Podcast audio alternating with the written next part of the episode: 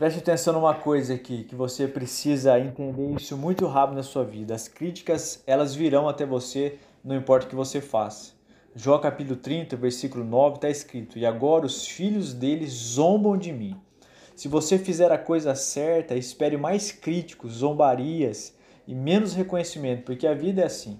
Como se já não bastasse, seus amigos criaram teologias especulativas de teodiceias doidas sobre o estado de Jó.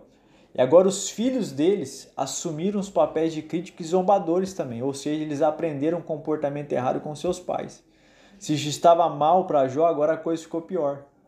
O lado positivo da crítica, quando se faz o certo, é a certeza de estarmos no caminho da luz, é um feedback bom.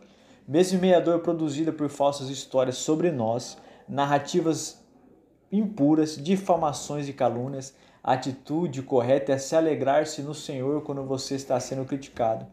Se o mundo não nos tolera, estamos no rumo certo. Agradeça a Deus por isso. Jó vivenciou as dores de forma integral no seu ser, a física, emocional, espiritual e moral. Não estamos isentos das retaliações. Basta cada dia o seu mal.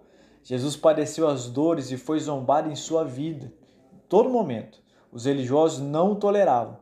Ele não retribuiu o mal com o mal, mas pagou o mal com o bem. Ele conhecia o seu propósito. Não se preocupe com a sua reputação. Se você está fazendo a vontade de Deus, é normal ocorrer investidas do vil tentador, esse safado, para destruir a sua vida. Permaneça firme. Apenas permaneça fiel à vontade de Deus e avance.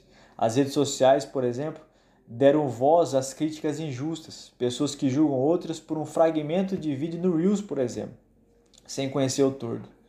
Não tenha medo de ser criticado. A verdade por si mesma produzirá essa reação dos tolos em relação a você. Continue firme e forte e sempre diga a verdade.